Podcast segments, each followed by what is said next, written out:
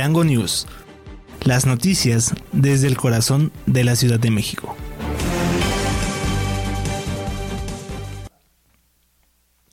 Hola, ¿qué tal amigos de Chilango News? Les saluda Federico Reyes. Estamos en una nueva emisión totalmente en vivo para Electroalien Radio. Les recuerdo que estaremos revisando las noticias desde el corazón de la Ciudad de México. Nos pueden encontrar en plataformas digitales como Spotify, Deezer, iHeartRadio y Seno Radio. A mí me encuentran en Facebook e Instagram como arroba historias de Ciudad TV y en Twitter como arroba federreyes22. Iniciemos con la información más importante de esta jornada. Y nos vamos directamente hasta los temas nacionales, en donde eh, la Secretaría de la Defensa Nacional, la Sedena, informó que la Fiscalía General de la República y la Fiscalía General de Justicia Militar se encuentran investigando el homicidio por arma de fuego en contra de cinco jóvenes y lesiones a uno más ocurridas en Nuevo Laredo, Tamaulipas.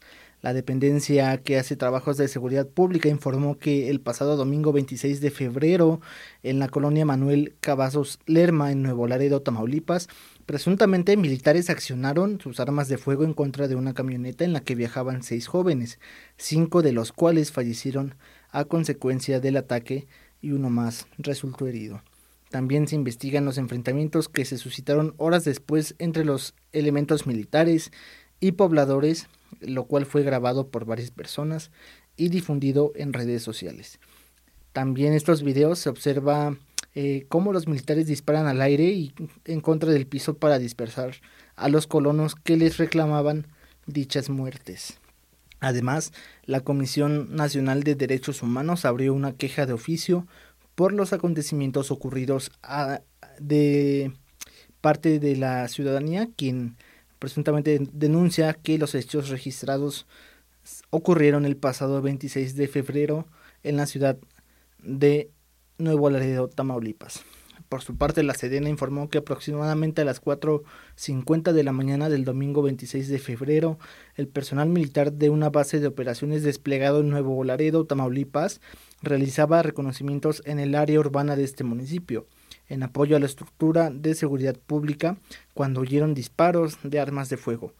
Esto los puso en alerta y avanzaron a la dirección donde se escucharon posteriormente estos balazos y visualizaron un vehículo tipo pick-up con siete individuos a bordo, quienes se trasladaban a exceso de velocidad con las luces apagadas y sin placas. Sus tripulantes, al observar la presencia de las tropas, aceleraron la velocidad de manera intempestiva y evasiva, deteniendo su marcha al impactarse después con un vehículo que estaba estacionado.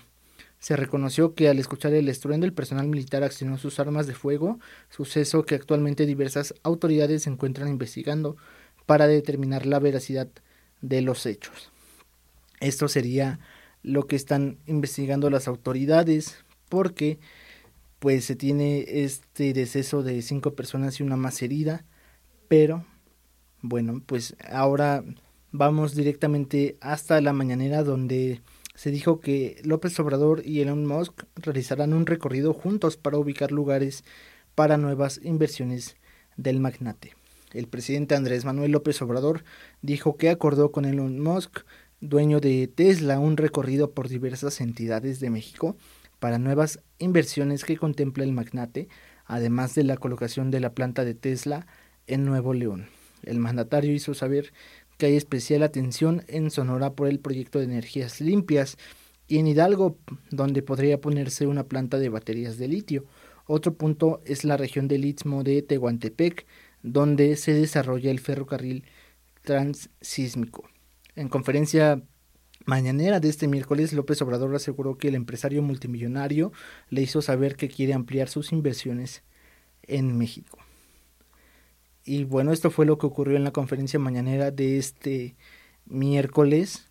Y también eh, es interesante ver cómo cambió el discurso del presidente López Obrador, en donde Mm, pasó de negar la presencia de Tesla aquí en México, en, Nuevo León, y terminó eh, cerrándose este acuerdo. Pero ahora revisando otro tema, dan suspensión definitiva a Esquivel, la ministra, por el plagio de tesis y la UNAM no podría emitir una resolución del caso. Yasmín Esquivel, ministra de la Suprema Corte de Justicia de la Nación, obtuvo una suspensión definitiva sobre la acusación en su contra acerca del plagio de su tesis de licenciatura. Con este dictamen se impide a la UNAM dar una resolución respecto al caso. A las autoridades universitarias aún podrían impugnar la resolución otorgada por la jueza Sandra de Jesús Zúñiga. Esta resolución se publicó en la lista de acuerdos de la Judicatura Federal, del Consejo de la Judicatura Federal, y cabe mencionar que es la segunda suspensión que se le concede a la ministra luego del amparo que solicitó para que el Comité de Ética del UNAM no se pronunciara públicamente. Por lo expuesto y fundado se resuelve único que se concede la suspensión definitiva por las razones mencionadas.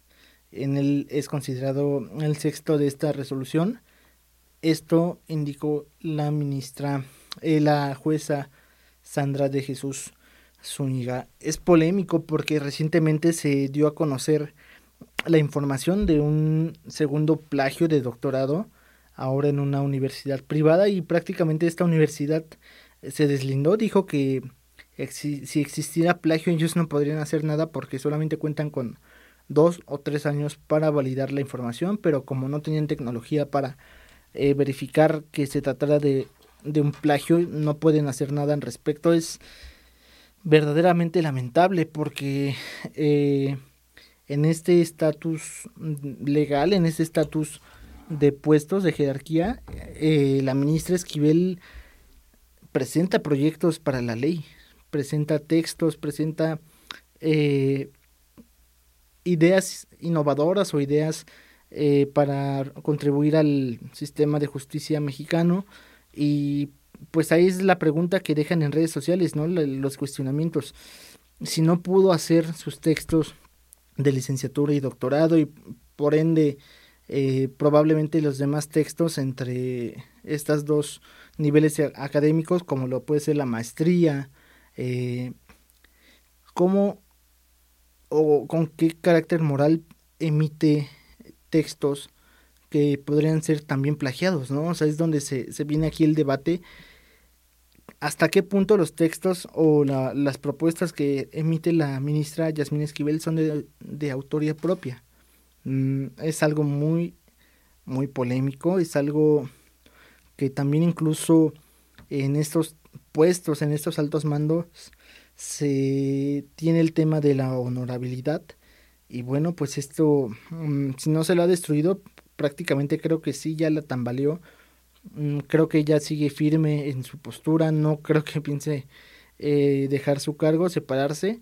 Y pues a final de cuentas estamos viendo los vacíos legales, o más bien eh, que le está dando la vuelta, ¿no? Con su conocimiento, o al menos es lo que pareciera, con su equipo que la asesora, le están dando la vuelta a estas ilegalidades que se escucha fuerte, ¿no? Una ministra de la Suprema Corte de Justicia de la Nación se está aprovechando de las leyes para verse beneficiada sobre actos ilícitos que ella misma realizó. ¿Ustedes qué opinan amigos de Chilango News eh, sobre estos temas que platicamos en este primer bloque de Nación? Les recuerdo que me pueden escribir en Facebook e Instagram como arroba historias de Ciudad TV y en Twitter como arroba Reyes 22. Para todas las personas que nos escuchan, también estamos en plataformas digitales como Spotify, iHeartRadio, Deezer y Seno Radio. También en Twitter nos encuentran como Electroalin R y en Instagram como Electroalin Media. Coméntenos sus impresiones, vayan a consumir, a conocer nuestro eh, nuestra variedad de programas que tenemos para ustedes con mucho gusto. Tenemos eh, información importante en temas psicológicos, tenemos información importante en temas de automovilismo, incluso hay eh, programas en donde se analizan temas cotidianos de las personas y bueno, esta es la recomendación que yo les dejo. Vamos a nuestro primer corte y regresamos a revisar la información del mundo.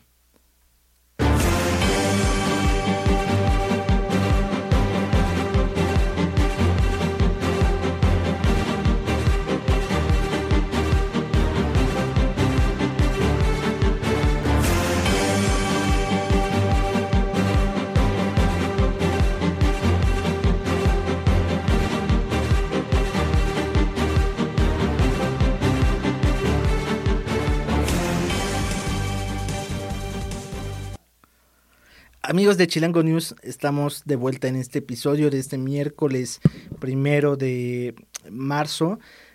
Estamos revisando la información más importante de la jornada. Les recuerdo que yo soy Federico Reyes y que me pueden encontrar en redes sociales, en Facebook e Instagram como arroba historias de Ciudad TV y en Twitter como arroba Reyes 22. Estamos en Spotify, iHeartRadio, Deezer y Seno Radio para que no se pierdan todo el contenido de Electroalien Radio. Ahora es momento de ir a revisar las noticias de aquí, de la Ciudad de México, justamente eh, desde el corazón de la Ciudad de México.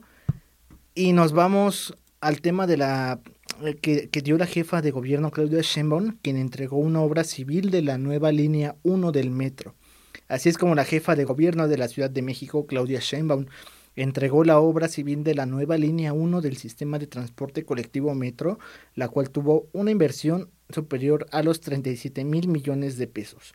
Durante un recorrido por la obra, la mandataria local recordó que la estructura de la línea 1 tenía 13 años de obsoleta, lo cual requería una modernización.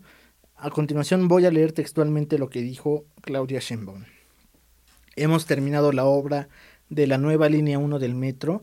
Ha sido un trabajo titánico en realidad estamos haciendo una nueva línea del metro. Son tres proyectos estratégicos para el metro de la Ciudad de México. La modernización de la línea 1, el proyecto de la nueva subestación eléctrica y en tiempo récord se hizo la primera fase. Destacó que para ello se realizó una inversión histórica y por ello dijo que a quienes mencionan que no se ha invertido en el metro de la ciudad, se está invirtiendo 37 mil millones de pesos en una obra pública financiada para cambiar toda la línea 1 que tenía enormes problemas y que desde 2014 ya se había hecho una recomendación con el fin de su modernización por completo.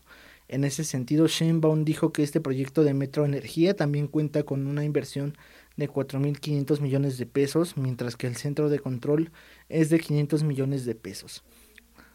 Dijo que también se están acelerando todos los procesos de compra de refacciones, de herramientas para que todas las otras líneas también funcionen adecuadamente. Este es en el tema del metro, pero en temas de salud ya aplicaron 2.9 millones de vacunas contra la influenza estacional aquí en la Ciudad de México. A un mes de que concluya la campaña nacional de vacunación contra la influenza estacional, la Secretaría de Salud informó que en la capital del país del 3 de octubre del 2022 al 24 de febrero de este 2023 se han aplicado 2.903.456 dosis mediante la coordinación entre las distintas instancias de salud. La Secretaría de Salud de la Ciudad de México y también diferentes institutos de salud pública de la Ciudad de México han aplicado un millón 82 mil dosis, en tanto el IMSS 1.381.000 vacunas, el, el ISTE 349.859 vacunas, la eh, Comisión Coordinadora de Institutos Nacionales de Salud y Hospitales de Alta Especialidad 87.000, la Marina Armada de México 1.500 dosis y la Defensa Nacional 1.000. Cabe mencionar que el invierno aún no concluye y hasta el 31 de marzo de este 2023 continuará la jornada nacional de vacunación con el fin de proteger a la población más susceptible de esta enfermedad. Los grupos objetivos son niños y niñas de 6 meses a 4 años, 11 meses de edad y adultos mayores de 60 años y más, así como personas embarazadas y quienes tengan de 5 a 59 años y padezcan una o más comorbilidades. Ahora, eh, para cerrar este bloque de la Ciudad de México, vamos a revisar lo que está pasando en la alcaldía Tlalpan, porque hay un tema del agua y justamente durante el estiaje la distribución de agua de, en pipas será distribuida de forma gratuita aquí repito en la alcaldía Tlalpan durante esta temporada de estiaje que va de los meses de marzo a mayo la alcaldía Tlalpan eh, no cobrará el pago por el derecho a pipas, por lo cual se ofrecerá de manera gratuita el abasto de agua mediante esta forma de distribución. Este anuncio fue dado por Alfa González, la alcaldesa de la demarcación, quien señaló que esta iniciativa es en apoyo a la economía de las familias de Tlalpan respecto a la inminente crisis de este recurso hídrico. El servicio de distribución de agua puede llegar a costar 70 pesos y en zonas altas donde la población no cuenta con una red hidráulica alcanza hasta los 90 pesos. Este programa consistirá en 69 mil viajes de agua sin costo, de lo cual se podrán beneficiar 23 mil familias, lo que equivale a 115 mil personas.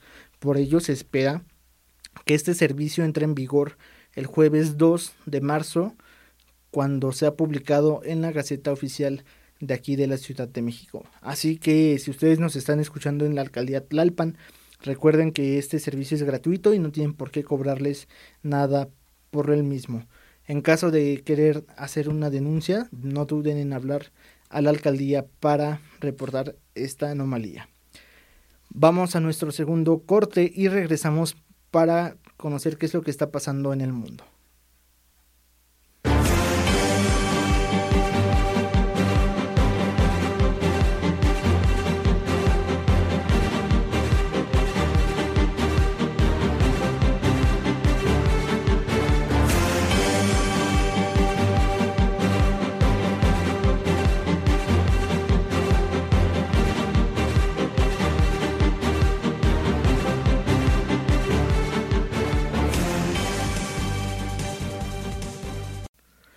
Amigos de Chilango News, ya estamos de vuelta conociendo las noticias desde el corazón de la Ciudad de México. Les recuerdo que a mí me encuentran en redes sociales, en Facebook e, e Instagram como arroba historias de Ciudad TV y en Twitter como arroba Reyes22. Nos escuchan en Spotify, iHeartRadio, Deezer y Seno Radio. Y ahora es momento de revisar qué es lo que acontece en el mundo y en Estados Unidos se están cerrando las disputas electorales de cara a las elecciones presidenciales en las cuales eh, se espera que Joe Biden ya no continúe por temas de edad. Y bueno, pues mm, por lo tanto en la otra a la opositora, entre los republicanos, Donald Trump y su antigua aliada Nikki Haley tratarán de seducir esta semana miles de conservadores reunidos a las afueras de Washington para examinar a los aspirantes republicanos a la Casa Blanca. La conferencia de acción política conservadora, eh, que se extenderá por cuatro días desde este miércoles y hasta el sábado, constituye una vitrina a escala nacional tanto para los dirigentes de este signo ya establecido como para las estrellas en ascenso. El encuentro se, publicita a sí mismo como la, la reunión de conservadores más grande e influyente del mundo. Por ello se espera que una serie de líderes de derecha extranjeros de primera línea, incluido el recientemente eh, derrotado expresidente de Brasil Jair Bolsonaro, se dirijan a la convención, aunque muchos candidatos potenciales para el 2024 también eh, podrían estar presentes o no. Es probable que en el discurso de apertura Donald Trump el sábado repita la consigna de haz a Estados Unidos grande otra vez, lo cual lo llevó al poder en 2016 abogando la seguridad fronteriza, el derecho libre al porte de armas y otros eh, predominantes temas conservadores. Por otra parte, Haley, ex embajadora de Trump ante Naciones Unidas, argumentará que el viejo gran partido republicano necesita una nueva generación de líderes libres ante la mancha del reciente fracaso electoral y capaces de inspirar a nuevos votantes. Esto es por la parte conservadora de Estados Unidos, pero ¿qué está pasando en el mundo con la rusofobia? ¿Qué es y cómo ha aumentado tras la guerra con Ucrania? Bueno, pues a un año de la llamada invasión rusa en Ucrania, el mundo ha presenciado un nuevo auge de la rusofobia particularmente en Europa, Estados Unidos y Canadá, se acrecentó una actitud de rechazo a todos los rusos o de origen ruso desde hechos desde los hechos bélicos iniciados en 2022. Entonces, mientras las naciones occidentales imponían sanciones económicas a Rusia, los medios internacionales reportaron el cese de una clase sobre el autor ruso eh, de una universidad allá en Italia. También eh, se, dice que la rusofobia no es un fenómeno nuevo considerado en el contexto de la Guerra Fría y el papel de la cultura pop estadounidense, la conformación de Rusia como mm, eh, lo señala el Centro Noruego para Estudios Humanitarios, se sostiene la idea de que la rusofobia ayuda, eh, no ayuda al objetivo de poner un fin a la guerra y por el contrario crea un ambiente de odio a largo plazo. También invisibiliza la resistencia interna en Rusia y a las políticas de Vladimir Putin, así como a la guerra y aplica un doble estándar, pues con excepciones eh, las invasiones eh, occidentales como la de Irak y Libia no generan reacciones similares, asegura este estudio. Entonces, eh, pues es el manejo de la propaganda básicamente.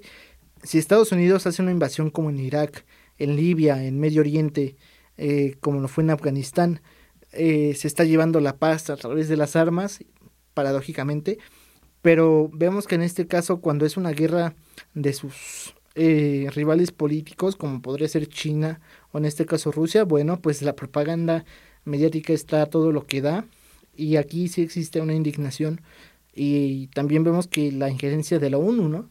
¿Cuántas veces nos hemos cuestionado por qué la ONU no interviene en Afganistán, por qué la ONU no interviene en el bloqueo de Estados Unidos a Cuba, por qué la ONU no interviene en, mm, en este bloqueo también a Venezuela, porque la ONU no interviene al golpe de Estado que se dio recientemente a Pedro Castillo. Son temas polémicos, pareciera que estos organismos sirven a los intereses eh, americanos y de Europa del centro, pero bueno, esperemos que sea una mala interpretación y que de verdad estas entidades internacionales actúen para lo que fueron creadas. Finalmente, eh, se informa que el Papa Francisco hará pagar a un alquiler a los cardenales y esto para poner fin a las ventajas inmobiliarias de las que hasta ahora gozaban los cardenales en funciones en el Vaticano. En particular su extensión de alquiler lo dio a conocer el sitio oficial de noticias del Vaticano, por ello es que los cardenales y altos funcionarios de la Santa Sede están llamados a hacer un sacrificio ante las limitaciones económicas, pagando los precios del mercado por sus departamentos, según las noticias del Vaticano. Los cardenales que vivían en departamentos vaticanos estaban hasta ahora exentos de alquiler. Se trataba en particular de los jefes segundos y terceros en cuanto a niveles de responsabilidad de equivalentes a los eh, ministerios del Vaticano. Esta decisión se tomó para hacer frente a los compromisos crecientes de la Iglesia en un contexto económico como el de gravedad que se vive hoy en día, explicó el Vaticano en el texto. Pero bueno, pues ahora también hasta en temas religiosos ya se cobra la renta. Eh, es muy interesante, falta que quieran cobrar renta en las iglesias porque pues habría que revisar el estatus de cada iglesia, pero Ahora vemos que podrían estar pasando por un tema de crisis económica o simplemente quieren generar más dinero. La pregunta es, ¿qué hacen con ese dinero? ¿No?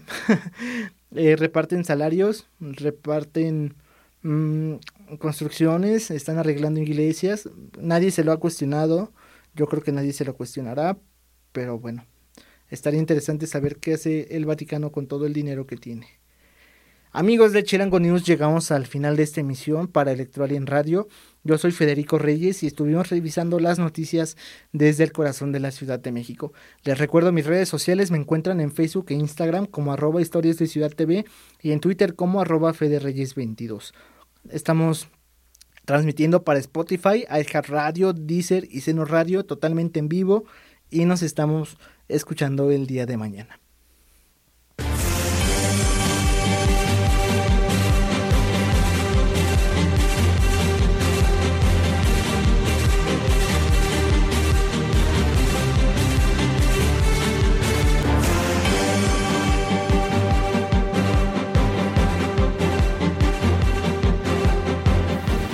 Chilango News.